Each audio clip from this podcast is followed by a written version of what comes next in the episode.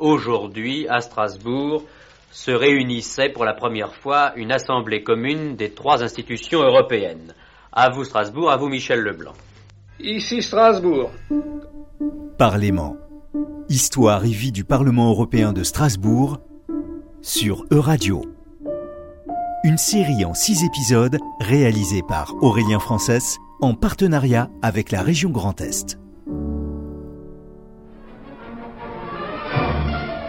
Ce jour-là, un train chargé de ferraille et de minerais traverse la frontière entre le Luxembourg et la France. Un coup d'envoi historique et économique est donné. Près de trois mois plus tard, le 1er mai, l'ouverture du marché commun de l'acier est célébrée à Belleval, au Luxembourg, par la coulée d'un lingot européen symbolique. Ce jour du 10 février 1953 marque le point de départ de l'Europe politique. Une union d'abord économique, certes, mais qui évoluera doucement vers une Europe des citoyens. Le chemin n'est bien sûr pas encore terminé, mais il y a aujourd'hui ce Parlement, symbole de l'échange et du débat. L'histoire du Parlement européen est indissociable de la citoyenneté européenne naissante. Du premier comité des ministres du Conseil de l'Europe en 1949 jusqu'à l'inauguration du bâtiment Louis Weiss en 1999, l'Europe est en perpétuel chantier, elle cherche sa démocratie. C'est à Strasbourg, devenu pour un moment de l'histoire du monde le centre de l'Europe, que s'est réunie l'Assemblée consultative européenne Première expérience de Parlement international. Assurez que vous travaillerez de tout vos courage. Édouard Herriot, président de la Chambre des députés française en 1949. À réaliser pour votre part le plus haut idéal qui ait jamais été prononcé et proposé à toutes les convictions, à toutes les croyances, paix sur la terre aux hommes de bonne volonté. Prenez garde. Churchill en 1949 à Strasbourg. Je vais parler français. Ce n'est pas contre une race, ce n'est pas contre une nation quelconque que nous nous rassemblons. C'est contre la tyrannie sous toutes ses formes, anciennes ou modernes, que nous nous dressons résolument. L'Europe devient une réalité. À Strasbourg, le Palais de l'Europe a vécu une journée historique. Pour la première fois se trouvait réunie l'Assemblée parlementaire des trois communautés européennes. La fusion de la communauté économique du charbon et de l'acier, de Ratom et de la CEE en 1965 amorce la construction durable de l'Europe. Ce sera la première étape historique vers l'histoire du Parlement, mais pas la dernière. Nathalie Braque est professeure d'études politiques et de gouvernance européenne à l'Université libre de Bruxelles. On peut en citer en particulier quatre. La première, c'est l'instauration du suffrage universel direct pour le Parlement européen. Donc à partir de 1979, le Parlement européen et ses membres sont élus au suffrage universel direct, alors qu'auparavant, des députés nationaux étaient envoyés pour siéger au Parlement européen. Ils avaient donc un double mandat, un mandat de député national et un mandat de député européen. Ce n'est plus le cas depuis les élections directes. La deuxième évolution, c'est bien entendu l'élargissement progressif des communautés économiques et puis maintenant de l'Union européenne. Donc avec l'entrée de chaque nouvel État membre, le Parlement s'est élargi à une nouvelle délégation nationale et à des nouveaux partis politiques. La troisième évolution, c'est une diversification suite aux élections directes, mais aussi suite aux évolutions politiques dans les différents États membres, une diversification de l'espace politique au sein du Parlement européen, alors qu'on a eu pendant longtemps les trois principales familles politiques, donc les socialistes, les libéraux et les conservateurs ou chrétiens démocrates. On a aujourd'hui euh, un panel plus large de groupes représentés au Parlement européen. Et depuis le traité de Maastricht en 92, on voit en particulier la présence persistante de forces eurosceptiques tant à gauche qu'à droite au sein du Parlement européen c'est donc une évolution euh, majeure. Et enfin, et non des moindres, une des évolutions, c'est évidemment euh, la montée en puissance du Parlement en tant qu'institution. Ses pouvoirs ont été considérablement renforcés au fil des traités et donc le Parlement est passé d'assemblée délibérative à co-législateur depuis le traité de Lisbonne, donc le dernier traité en vigueur de 2007, où maintenant le Parlement européen est sur le même pied en termes législatifs avec le Conseil. Et difficile de parler de la construction européenne des peuples sans que résonne Strasbourg aux oreilles des Européens. Le Conseil de l'Europe vous appelle de Strasbourg. This is the Council of Europe calling from Strasbourg. Avec la création de la communauté européenne du charbon et de l'acier, Nathalie Braque. Jean Monnet et Robert Schuman étaient favorables à la création d'un district européen à vocation fédérale qui aurait accueilli toutes les institutions européennes. Mais il n'y a pas eu d'accord euh, sur ce point et donc les ministres des Affaires étrangères ont décidé que l'Assemblée commune de la CK tiendrait ses sessions à Strasbourg.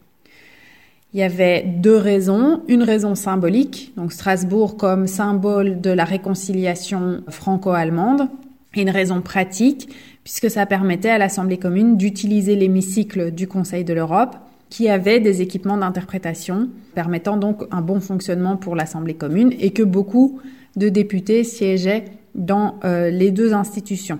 Alors avec euh, le traité de Rome, qui instaure la communauté économique européenne, il y a eu un siège provisoire des institutions européennes à Bruxelles. Et donc l'Assemblée commune a continué de se réunir à Strasbourg, mais les groupes politiques et les commissions parlementaires ont pris l'habitude de se réunir à Bruxelles et donc à avoir à être un peu divisé avec un secrétariat à Luxembourg, euh, les sessions à Strasbourg et les réunions de groupes politiques et de commissions parlementaires à Bruxelles. Le Parlement européen, depuis 1958, c'est ici, à Strasbourg du moins six semaines par an, puisque pour les cinq autres sessions, les parlementaires se retrouvent en alternance à Luxembourg. C'est en quelque sorte, si vous voulez, un palais bourbon de l'Europe, mais qui n'aurait que 189 délégués et qui ne dispose pas de pouvoirs aussi étendus qu'une Assemblée nationale, par exemple. De telle sorte que certains se sont demandé, un Parlement européen, à quoi cela sert?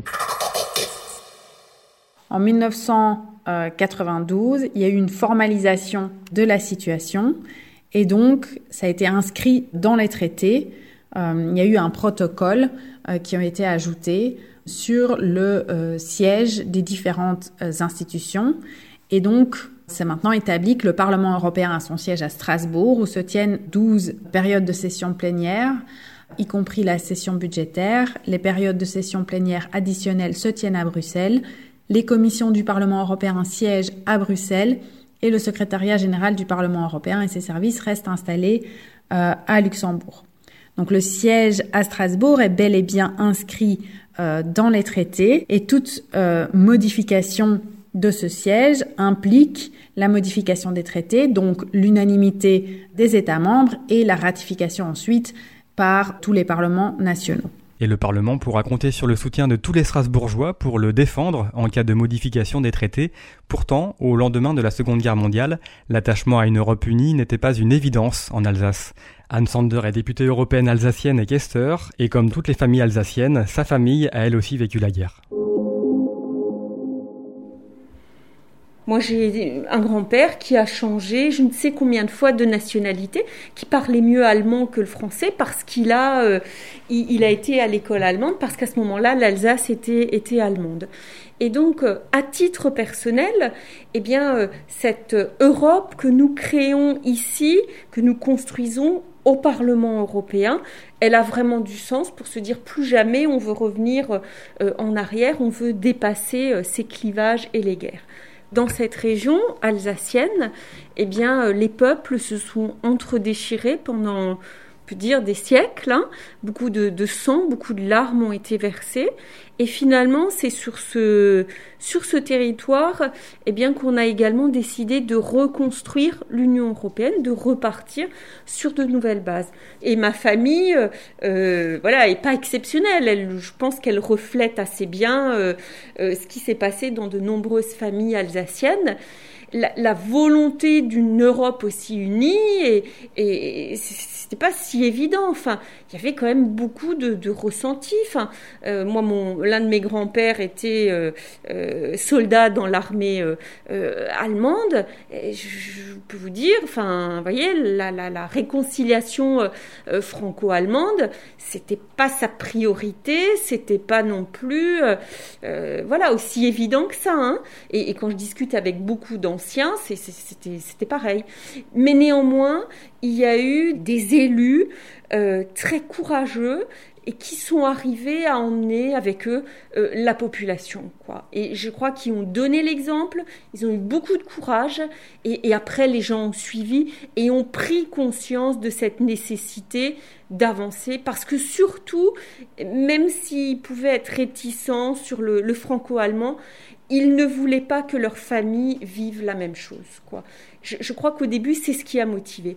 Et puis après, il y a eu toute une génération de, de, gens vraiment euh, euh, enthousiastes.